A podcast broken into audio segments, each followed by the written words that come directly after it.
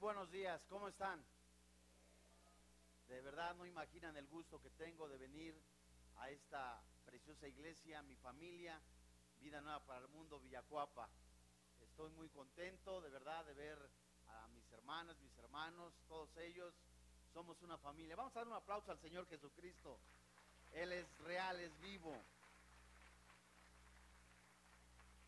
Ya hace más de un año que pues que no tenía la oportunidad de venir por acá. Muchas gracias. Yo también los extraño mucho. Eh, ahora sí que nuestro pastor, el doctor Armando, es el que sigo siendo vida nueva, pero estoy operando, estoy trabajando en la iglesia del norte. En todas las iglesias hay necesidad, eh, así como en la zona sur, verdad que he estado, eh, estábamos trabajando. Pues de igual manera, Dios es bueno, nos permite trabajar en lo que nos gusta, ¿verdad? Ya mi hermano Pablo también sabe la cantidad de su esposa, de, trabajo que hay. Y bueno, pues antes de comenzar el estudio de la palabra de Dios, me permitieron poner una mesa de materiales y todas esas conferencias las di allá en la, en la iglesia del norte. Eh, son 11 conferencias de un MP3 que se titula Recibiendo las promesas de Dios. Eh, la mayoría son Vamos a uno de los evangelios, al evangelio de Mateo, capítulo 7.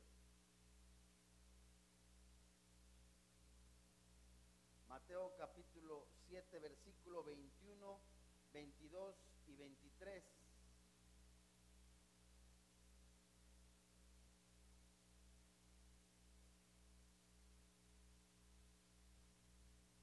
¿Lo tiene? Es tan amable, póngase en pie, por favor. Vamos a leer tres versículos juntos. El versículo 21, 22 y 23 de Mateo capítulo 7. La Biblia dice, versículo 21, no todo el que me dice, Señor, Señor, entrará en el reino de los cielos, sino el que hace la voluntad de mi Padre que está en los cielos. Muchos me dirán en aquel día, Señor, Señor, ¿no profetizamos en tu nombre y en tu nombre echamos fuera demonios? Y en tu nombre hicimos muchos milagros. Y entonces les declararé, nunca os conocí, apartaos de mí, hacedores de maldad. Oremos. Señor, en el nombre de Jesús, hoy delante de ti nos ponemos en tus manos creyendo, estando convencidos en el poder que hay en tu palabra que es verdad. Con ella tú nos confrontas, con ella tú nos has dado y mostrado la única salvación a través de la persona del Señor Jesucristo. Hoy creemos que no solamente tu palabra nos lava, nos limpia, nos purifica, nos aviva, nos renueva, nos transforma, sino aún más, Señor, nos prepara para continuar la batalla, la pelea que ya hemos vencido en Cristo Jesús. Hoy Dios, gracias porque tú cambias el lamento en baile, la tristeza en gozo la desesperanza en esperanza y esa esperanza no avergüenza porque es en Cristo Jesús. Hoy creemos en el nombre de Jesús, quien ahora, quien no te conoce como su Salvador personal, en tu amor, en tu misericordia, tú le concedes el don de la salvación, el don de la fe. Gracias, Padre, porque también creemos que todo espíritu ajeno al tuyo es atado, echado fuera de este lugar. En el precioso nombre, que es sobre todo nombre, Cristo Jesús. Amén. Tome su lugar, por favor. Una de las frases que más he, dicho en algunos de los mensajes que Dios me ha permitido dar es jugando a la iglesita. Una de las cosas que nos podemos preguntar, ¿cómo es que se juega a la iglesia? ¿De qué manera la falsa iglesia se incorpora dentro de la iglesia verdadera? En Mateo capítulo 7, versículo 21 hasta el 23, es el mismo Señor Jesucristo diciendo, no todo el que me dice, Señor, Señor, entrará en el reino de los cielos, sino el que hace la voluntad del Padre. Este, por lo menos, es el primer requisito que la Biblia muestra en el versículo 21, el requisito para entrar al reino de los cielos, hacer la voluntad del Padre. En el versículo 22, la Biblia dice, muchos me dirán en aquel día, Señor, Señor, ¿No profetizamos en tu nombre y en tu nombre echamos fuera demonios y en tu nombre hicimos muchos milagros? Esto es completamente el afán, el desespero, de la religiosidad, la frustración total de hacer las cosas en la carne y no desde el corazón. La Biblia es clara. Los fariseos que se mencionan en Mateo capítulo 12, versículo 22 hasta el 31, nos mencionan que ellos habían cometido el pecado imperdonable de la blasfemia contra el Espíritu Santo. El mismo Señor Jesucristo los confrontaba. ¿Qué era lo que hacían? ¿Qué era lo que vivían? Ellos siempre mostraban obras externas. Al leer nosotros Mateo capítulo 13 y al situar a Israel aparte por su incredulidad, Cristo comienza a establecer parábolas que describen la naturaleza única del periodo quizá de esta iglesia. ¿Será acaso este la última época de la iglesia? ¿Será la última etapa en donde se describen de una forma categórica el trigo y la cizaña? Jesús plantea las diferentes dimensiones de la iglesia. La ilustración de todas ellas tipifican la vida de muchos de los que se dicen creyentes. Era la iglesia un tiempo verdadero, insólito, donde ahora es y se presenta, o solamente la mayoría de nosotros presentamos apariencias. Apocalipsis por lo menos en el capítulo 3, versículo 1, cita, yo conozco tus obras, que tienes nombre de que vives y estás muerto. ¿Cómo es que existen iglesias muertas o denominaciones o grupos religiosos muertos? Estos existen porque hay gente muerta dentro de esos grupos. Me refiero muerta espiritualmente. Pero la pregunta es, ¿por qué están muertas? Están muertas fundamentalmente porque la gente de ellos, dentro de esos grupos, están equivocados. Por una parte, el mismo Pablo escribió a la carta a los Efesios capítulo 2 versículo 1 nosotros estábamos muertos en nuestros delitos y pecados. Estábamos, ahora vivimos en Cristo Jesús. La iglesia de hoy, en su gran mayoría, no sufre, no está muriendo por los ataques que se están viviendo por la persecución del Señor Jesucristo. Satanás no necesita perder el tiempo con estas personas. Ya las personas están muertas dentro de ella. Por otra parte, la iglesia viva, la iglesia del Señor Jesucristo, es una iglesia que siempre debe de estar alerta, vigilante, viviendo en oración. ¿Por qué? Porque si nosotros no estamos de acuerdo con el Señor en vivir en santidad, en hacer morir las obras de la carne, en morir nosotros, se confirma lo que el apóstol Pablo dijo en la segunda carta a los Corintios, capítulo 6, versículo 15. Y qué concordia Cristo con Belial. No pueden estar dos juntos si estos dos no están de acuerdo. Es muy importante que entendamos lo que el apóstol Pablo escribe. Hoy la prioridad de la iglesia deja de ser el predicar el Evangelio. Hoy la prioridad de la iglesia en mayor parte del mundo son las apariencias. La iglesia que es viva, verdadera, vital, manifiesta el verdadero evangelio. ¿A quienes? A quienes no lo conocen. Esta es la misión de la iglesia. Manejar no solamente apariencias nos llevará a una perdición, sino aún más a una confusión. Vayamos a Santiago, capítulo 1, versículo 19. ¿Qué ha sucedido dentro de la iglesia? O por lo menos en esos grupos que se llaman religiosos. Santiago capítulo 1, versículo 19. ¿Lo tienes?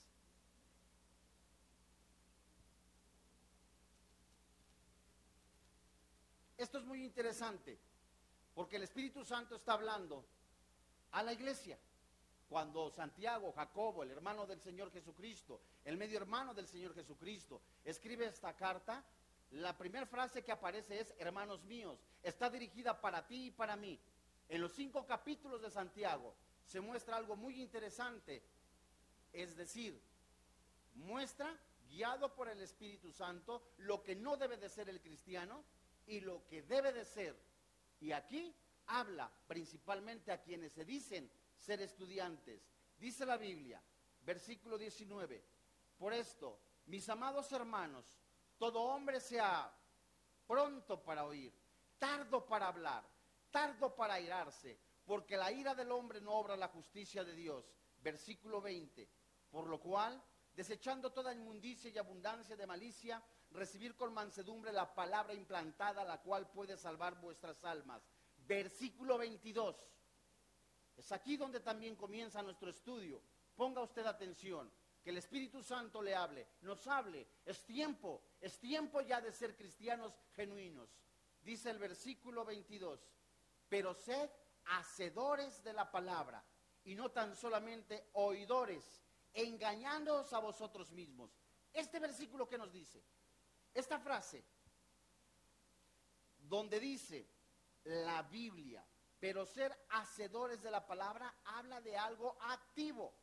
Y la frase, y no tan solamente oidores, se traduce espectadores. Millones de cristianos en, en algún auditorio, muchas personas en alguna audiencia, lo único que hacen son ser espectadores. Se sientan a escuchar un buen mensaje que les acomode a sus necesidades se sientan a únicamente a escuchar lo que ellos quieren y les conviene. Oidores es como se traduce esta palabra acá en Santiago. Como cuando una persona se sienta a escuchar a un cantante. Me gustan las canciones fulanas, me gustan las canciones de, de, Pancho López, me gustan estas canciones. Ese oidor que se describe aquí es de esa naturaleza. Y hay muchos cristianos que únicamente están buscando porque tienen comezón de oír. Fascinados, como dijera el apóstol Pablo, dice la Biblia, engañándoos a vosotros mismos, es decir, ellos plenamente convencidos que saben que tienen que cambiar, no lo hacen.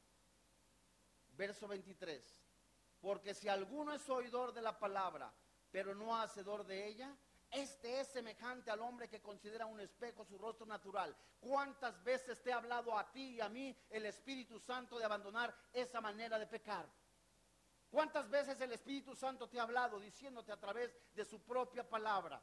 Abandona la pornografía, abandona la inmoralidad, te llamas cristiano, necesariamente, urgentemente, el mismo Pablo, el mismo Santiago mencionan, tiene que haber una transformación. Pablo lo hace en Romanos capítulo 12, versículo 1 y 2. Santiago lo hace en su misma epístola. Pero como nos encanta únicamente satisfacer nuestra carne, sentir bonito y no crucificar nuestra carne, no hay una transformación. Ve, dice la Biblia, el versículo 23. Este semejante al hombre que considera en un espejo su rostro natural. Ve cómo es. Sí, yo soy así. La pregunta es, ¿quieres cambiar? ¿Quieres ser transformado? Verso 24. Porque el que se considera a sí mismo y se va, luego olvida cómo era, mas el que mira atentamente, este es un discípulo. El que se siente a escuchar la palabra de Dios, el que no tiene preferidos, el que sabe que el Espíritu Santo le va a hablar a través de el predicador, el maestro, el ponente, ese, el que dice, Dios, Dios, Dios, ¿de qué me vas a hablar? ¿Qué necesito cambiar o transformar? Para muchos el lugar, la, la silla donde tú estás sentado, debiera de ser incómoda. Mas el que mira atentamente la perfecta ley, la de la libertad, y persevera en ella, no siendo olvidador olvidadizo, sino que dice, dice la Biblia, sino hacedor de la obra, este será dichoso, bienaventurado. Vayamos a Santiago capítulo 4. ¿En dónde comenzó? ¿En dónde comenzó la caída del cristiano? ¿En dónde comenzó el ya no buscar con esa urgencia tener intimidad con Dios? En el momento que empezaste a concesionar tu vida. En el momento que dejaste de orar. En donde tú dijiste, no siento orar. No es por sentir. No son emociones. Santiago capítulo 4 oh almas adúlteras. Pregunta ahora Santiago, ¿no sabéis que la amistad del mundo es enemistad contra Dios? Cualquiera pues que quiera ser amigo del mundo se constituye enemigo de Dios. Esta palabra constituye también se traduce plenamente convencido. Estando consciente que yo decido hacerlo. Estando consciente que si yo soy casado no tengo que buscar a una mujer que no es mi esposa. Estando consciente que si soy soltero no tengo que estar fornicando. Que si soy cristiano, consciente, plenamente convencido de que no tengo que buscar brujería, hechicería. Eso es adulterio espiritual. En el momento que alguien que se llama cristiano empieza a concesionar su fe en ese momento, está cavando su propia tumba. A Dios no se le escapa nada. Apocalipsis lo dice, conozco tus obras, conozco tu corazón, conozco también tu arduo trabajo, pero has olvidado lo principal, el amor. La Biblia es clara, la Biblia es clarísima, la verdadera iglesia. La verdadera iglesia de Jesucristo no es una institución religiosa, que acoge a todo el mundo. No es una sociedad donde todos estamos para caernos bien. No es algún momento en donde todos vamos a hacer, a, cantar canciones, que cuál le gusta más o mover emociones. No es pídala cantando. Es para adorar al rey. Y eso es gravísimo. Porque en el momento que concesionamos la alabanza o la predicación, ya es tu carne. Fuego extraño, dice la Biblia. Más las apariencias que externas que internas, más la exhibición externa que la naturaleza normal, la necesidad de adentro de adorar al Señor. Prostitución se llama. Santiago capítulo 2 dice que, tiene que haber una transformación, versículo 14. Hermanos míos, ¿de qué aprovechará si alguno dice que tiene fe y no tiene obras? Tiene que haber una transformación cristiano, tiene que haber un cambio, que se te note, no para convencerme a mí. Ninguno fuera, ninguno fuera de la palabra de Dios tendrá una transformación. Y regresando a Mateo capítulo 7. Esto es interesante. Porque va a haber un llanto. Un llanto de los que se les niega la entrada al reino un llanto de aquellos que dijeron, todo lo he hecho, pero eran obras, obras, obras, obras, obras externas únicamente. Retomando Mateo capítulo 7, versículo 22, muchos me dirán en aquel día, Señor, Señor, ¿y cuál es la pregunta? ¿No profetizamos en tu nombre y en tu nombre echamos fuera demonios? ¿Y en tu nombre hicimos muchos milagros? El llanto de estas personas es un arrebato, es una desesperación. ¿No estuvimos presentes en esa reunión? Oiga, yo recibí a Jesucristo en tal fecha, pero nunca conociste a Jesús. Nunca buscaste a Dios con todo tu corazón y con todas tus fuerzas. Te importó más el qué dirán. Te importó más la membresía de la iglesia. Te importó más el que estar presente físicamente y no de corazón. Todos nosotros vamos a comparecer delante de Dios. Millones de personas dependen hoy de su moral. Millones de personas dependen de buenas acciones, inclusive hasta del bautismo, todas ellas obras externas, de su condición. Dios mío, ahora pertenezco, soy hijo de padres cristianos. Estás equivocado si crees que recibes la salvación por herencia. Nunca en la vida una persona recibirá la salvación por herencia. Lo dice Juan capítulo 1, versículo 12 en adelante. La Biblia nos empieza a mostrar la urgencia de esta necesidad. Mateo capítulo 7, regresando a versículos anteriores, versículo 15. ¿Cómo vas a distinguir cuándo es un verdadero evangelio, cuándo es un falso profeta, si no vienes a la palabra de Dios? Si no te disipulas, Has convertido tu vida en un club religioso. Dice Mateo 7, verso 15. Habla Jesús. Guardaos de los falsos profetas que vienen a vosotros con vestidos de ovejas, pero por dentro son lobos rapaces. ¿Qué dice la Biblia, verso 16? Por sus frutos los conoceréis. ¿Acaso se recogen uvas de los espinos o higos de los abrojos, verso 17. Así todo buen árbol, ¿qué dice la Biblia? Todo buen árbol da buenos frutos, pero el árbol malo da malos frutos. Continúas bebiendo, continúas emborrachándote, continúas viviendo para el pecado. ¿Acaso eres cristiano? Verso 18. No puede el buen árbol dar malos frutos, ni el árbol malo dar frutos buenos. Todo árbol que no da buen fruto, ¿qué dice la Biblia? Es cortado y echado en el fuego. Santos hermanos en la fe, añadamos un pasaje más, lo que dice Lucas en el capítulo 13, verso 25. Tarde o temprano vamos a comparecer ante, ante el mismo Rey de Reyes. Todo está escrito. Lucas capítulo 13, versículo 25 hasta el 30. Esto es muy interesante.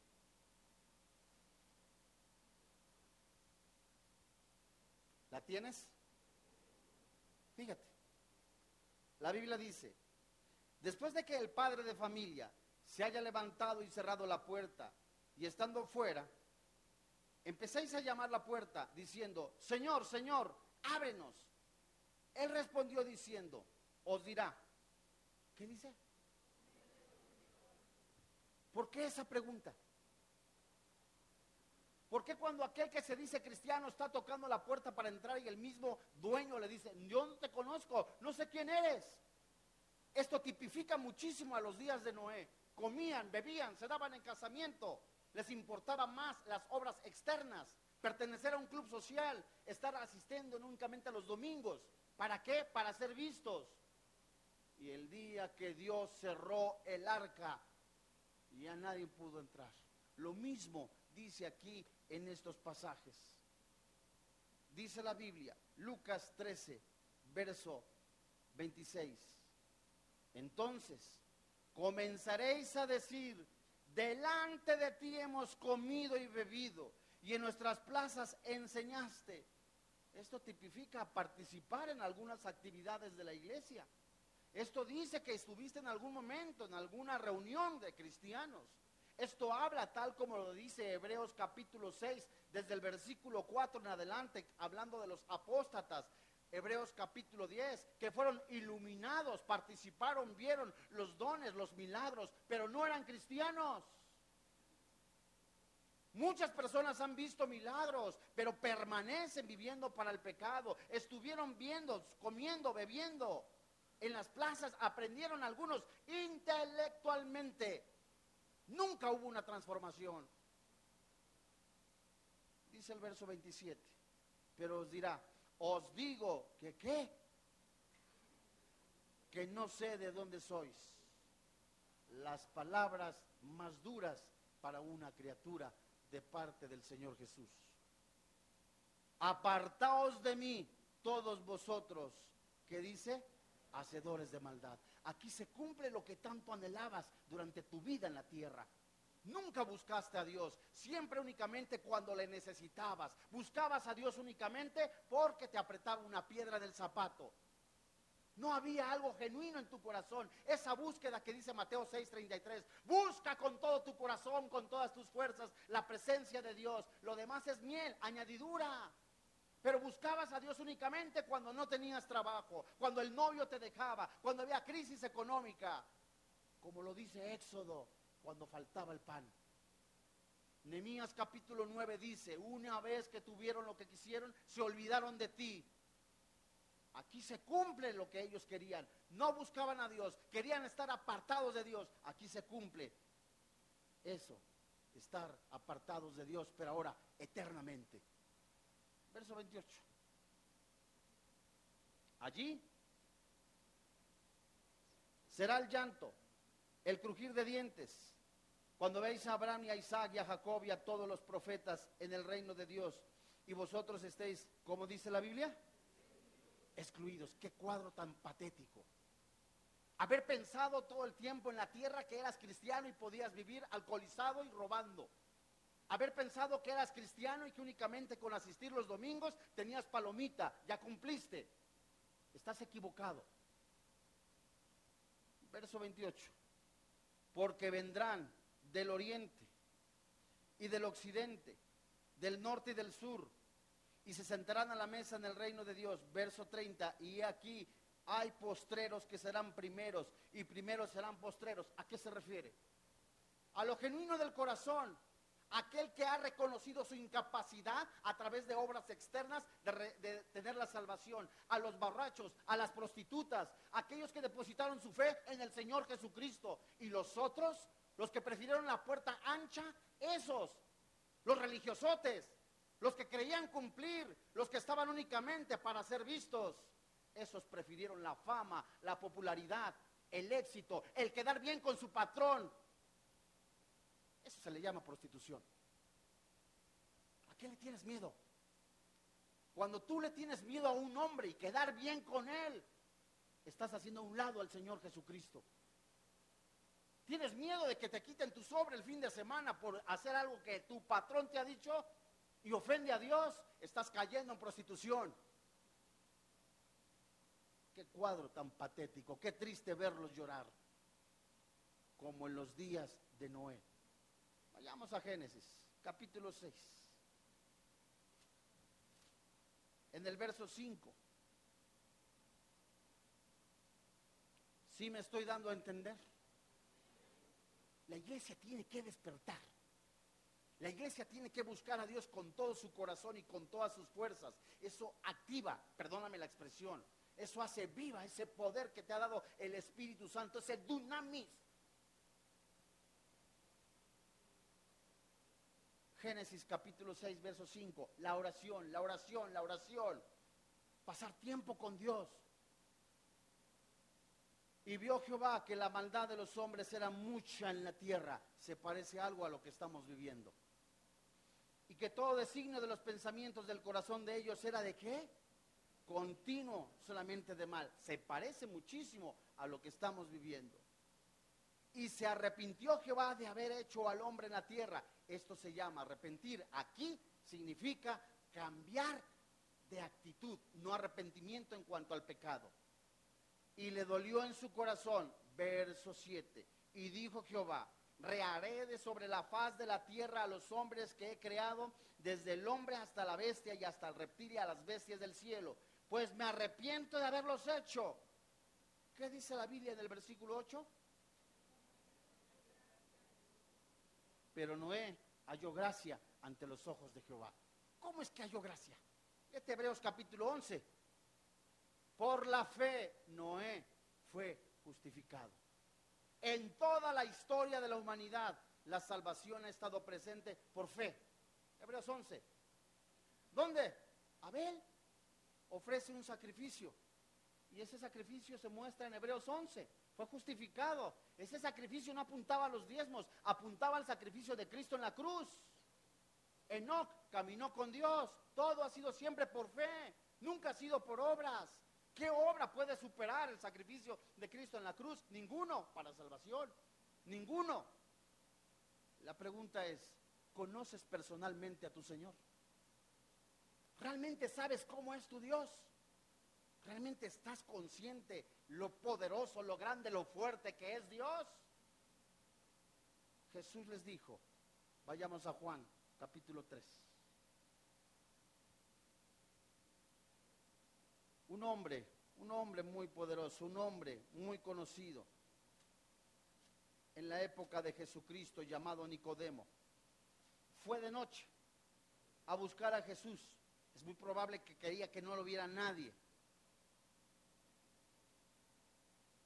Y él estaba consciente que Dios estaba con él, porque nadie podía hacer las obras que él hacía si Dios no estaba con él, dice Nicodemo.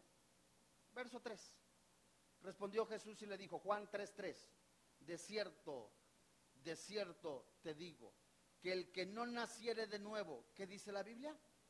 No puede ver el reino de Dios. ¿Qué significa nacer de nuevo? Significa simplemente nacer en Jesús recibir a Jesucristo como tu Salvador personal. Muchos levantan la mano diciendo, ya tengo la vida hecha, tengo la eternidad, puedo emborracharme, puedo robar, puedo adulterar, puedo seguir igual. No, amiguito, sigues igual, ahora tienes una nueva religión. Ese es el hecho. Ve a Juan capítulo 1, versículo 12 que antes citamos. Esto es muy interesante. Hay personas que están engañadas, creen que son salvas. Yo no estoy dudando ni estoy juzgando. Estoy diciendo lo que dice la palabra de Dios. Porque muchos están en sus obras.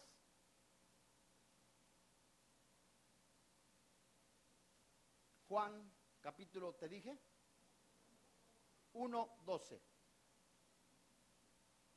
Este pasaje lo has escuchado muchas veces. Mas a todos los que le recibieron, recibir a Jesús. Paréntesis. Juan capítulo 7, verso 37. No lo busques. Jesús en el último día de la fiesta de los tabernáculos. Alzando la voz, se puso en pie diciendo, si alguno tiene sed, venga a mí y beba. Eso habla de incapacidad. ¿De quién? Del ser humano. Habla de la necesidad de un salvador. Habla de que las religiones no salvan. El estar en una denominación religiosa no salva. Habla de mi necesidad. Estoy acorralado. Gálatas capítulo 3. El pecado está encajándose. El pecado te está encapsulando. Te está acorralando como entre la espada y la pared. Necesitas un Salvador. No te estoy hablando de religión. Te estoy hablando de una comunión íntegra con Jesús. Recibir a Jesús no es una letanía. Recibir a Jesús con fe es decirle, creo que ninguna religión salva. Creo que es el único camino. Juan capítulo 1, versículo 12. Mas a todos los que le recibieron, a los que creen en su nombre, la palabra creer, lo hemos estudiado. Principalmente en Juan capítulo 6, desde el verso 60 hasta el 66 donde el mismo Jesús confronta a sus discípulos. Y ahí en ese capítulo se mencionan dos tipos de discípulos, los verdaderos y los falsos. Los verdaderos ya no siguieron a Jesús. Eran discípulos, dice ahí Juan 6. Pero eran seguidores de hombre únicamente, como muchos. Seguidores de hombre y no de Jesús. Y del 66 ahí dice, ya no le seguían fueron confrontados. Qué dura es esta doctrina. ¿Por qué? Porque estás acostumbradito únicamente al apapacho. Sigue pecando, Dios es bueno, no te equivoques. Y del 67 en adelante, el mismo Jesús les dice, ustedes, ¿qué? Pedro, el vocero, les dice, ¿a dónde quieres que vayamos?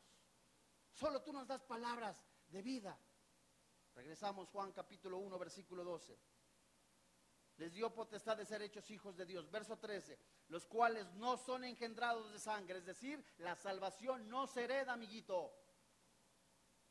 Soy de cuna cristiana, felicidades, te contratamos un mariachi, te damos un Oscar, pero la salvación no se gana así.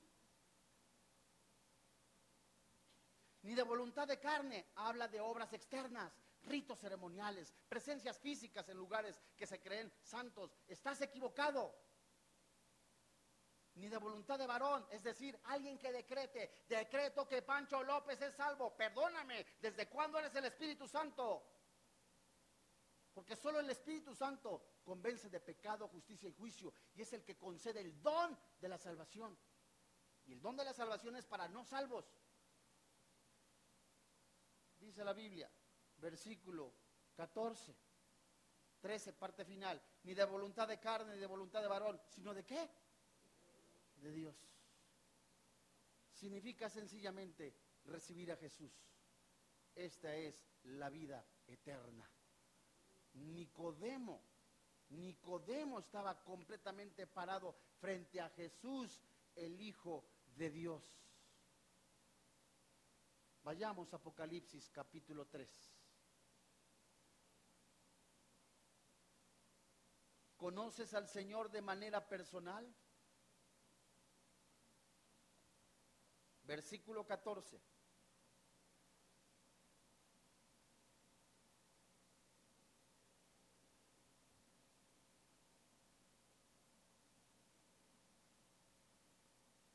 ¿La tienes? Y escribe al ángel de la iglesia en la Odisea, he aquí el amén, el testigo fiel y verdadero, el principio de la creación de Dios, dice esto. ¿Qué dice? Verso 15. Yo conozco tus obras. Dios sabe lo que haces en la mañana, lo que piensas, lo que tienes planeado para hoy en la tarde, la cita que tienes escondidas. Los correos que según tú nadie se ha dado cuenta. Dios lo sabe, pero estás tan el pecado que el pecado te ha nublado el entendimiento. No tienes discernimiento. Todo el mundo se da cuenta de tu pecado, menos tú. Bueno, te das cuenta, no ves a las mujeres de una manera desordenada, lasciviosa. Nadie se da cuenta según tú. Dice la Biblia, yo conozco tus obras, que ni eres frío ni caliente. A Dios le dan asco los tibios. Eso dice. Dios es bueno, pero justo. No es lo mismo, Dios mío, te he fallado, me he equivocado. Entre, en la semana es un ejemplo, alguien se puso hasta atrás, se emborrachó, ya Dios mío, llega ante la presencia de Dios, Señor, me equivoqué, fallé. Esa es una condición de su corazón, pero una actitud del corazón es diferente. La actitud del corazón es alguien que se empeña en seguir pecando, en que se empeña en seguir siendo rebelde. A competencias unos con otros. Dios mío, Dios nos ha llamado a competencias. Dice la Biblia que ni eres frío ni caliente. Ojalá fueres frío o caliente. Defínete. Dios vomita a los tibios. Ahora sí el próximo domingo. Ahora sí el próximo martes. Ahora sí el próximo día. Ahora sí voy a hacer esto. Hipócrita, mentiroso. Es increíble que el Espíritu Santo te siga hablando y sigas en esa condición. ¿Qué necesita pasar en tu vida? ¿Qué necesita ocurrir en tu vida de tal manera que tú voltees a los ojos y le digas, Señor, he pecado contra ti? Romanos capítulo 4, Pablo mencionando los salmos que se escribió, que escribió David. Salmo 31, Salmo 51, cuando David pecó, todo pecado contra otra persona, el pecado que tú mismo haces, es un pecado contra Dios. Llámese adulterio, llámese fornicación, llámese borrachera. El pecado ofende a Dios. Pero estás tan cómodamente sentado únicamente te encanta escuchar bendición, prosperidad si quieres las bendiciones, si quieres todo eso, pero no buscas al dador de las bendiciones. Dice el versículo 16, por cuanto eres tibio y no frío ni caliente, ¿qué dice la Biblia? Te vomitaré de mi boca. Porque tú dices, no hombre, sirvo los domingos, me sé la Biblia. hombre, doy hasta clases. Pero, dice, tú dices, soy rico, me he enriquecido, de ninguna cosa tengo necesidad, estoy bien. Y no sabes que tú eres un desventurado, miserable, pobre, ciego, desnudo. ¿No has visto tu pecadote?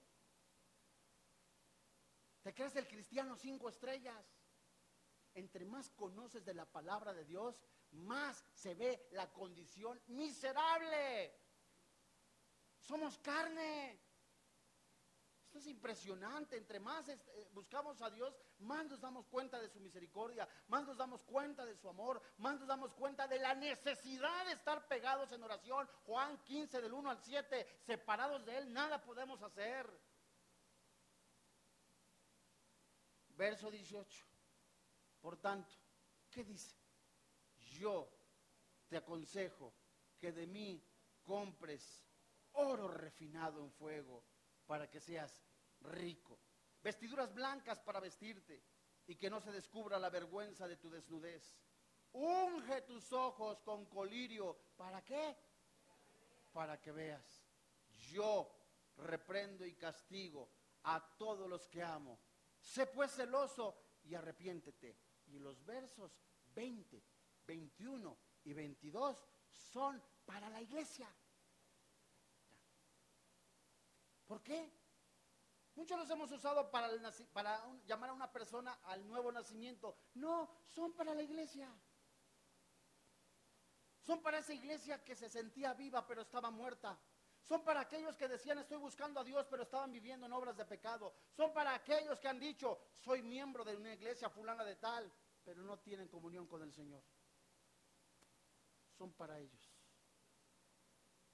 dice la Biblia, versículo 20. Léelo junto conmigo. He aquí, yo estoy a la puerta y llamo.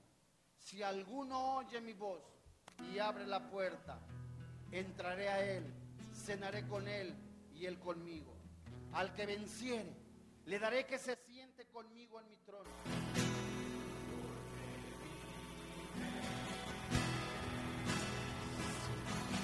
¿Quieres ponerte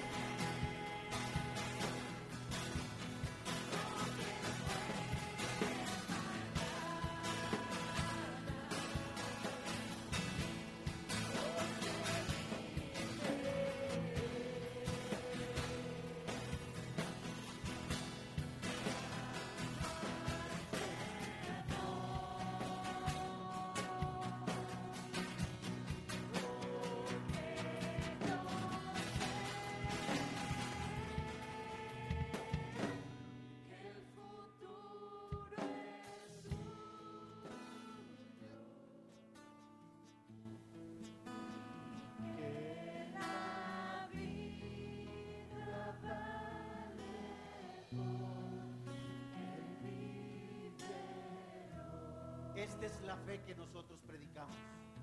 Que si confesares con tu boca que Jesús es el Señor, que Dios le levantó de los muertos, la Biblia dice, eres salvo. Hay perdón en la sangre de Jesús. La Biblia dice que la paga del pecado es la muerte, mas el regalo de Dios es la vida eterna. La Biblia dice que los borrachos, los adúlteros, los afeminados, los maldicientes, los estafadores no heredan el reino de los cielos. La Biblia dice también, esto eran algunos, ven a Jesús. Él es el autor y consumador de la fe. Él es Dios por sobre todas las cosas. Él es el Cordero inmolado. Él es el príncipe de paz. Amigo, jamás entrarás al reino de los cielos a través de una religión. Jamás entrarás al reino de los cielos a través de herencia. Es a través únicamente de Jesús. Él es el camino y la verdad y la vida. Él es Dios por sobre todas las cosas. Él, Él quiere entrar en tu corazón. Oiga, llevo años en esta institución, llevo años en este organismo religioso. Me da pena, me pueden avergonzar. Jamás Dios te va a avergonzar. Ven a Jesús. Él es el autor y consumador de la fe. Él es Dios. Él es el Cordero inmolado. Alguno dirá, ¿qué necesito hacer? Confirmar tu fe. Inclina tu cabeza. Inclina tu cabeza y dile desde ahí, desde tu lugar, audiblemente, Señor y Dios, hoy reconozco que soy pecador. Hoy creo que merecía el infierno, pero en la misericordia, en el amor de Dios, creo que tú te has manifestado en carne. Has venido a este mundo en la persona de Jesús. Él recibió el castigo que yo merecía. Hoy creo que el sacrificio de Cristo en la cruz me ha perdonado, me ha pagado mi deuda eterna. Hoy creo que el Espíritu Santo entra en mi vida, me hace nacer de nuevo. Soy salvo en la persona del Señor Jesucristo. Hoy te doy gracias por quien ahora vive y reina en mi corazón, Cristo Jesús. Amén. Gracias a Dios.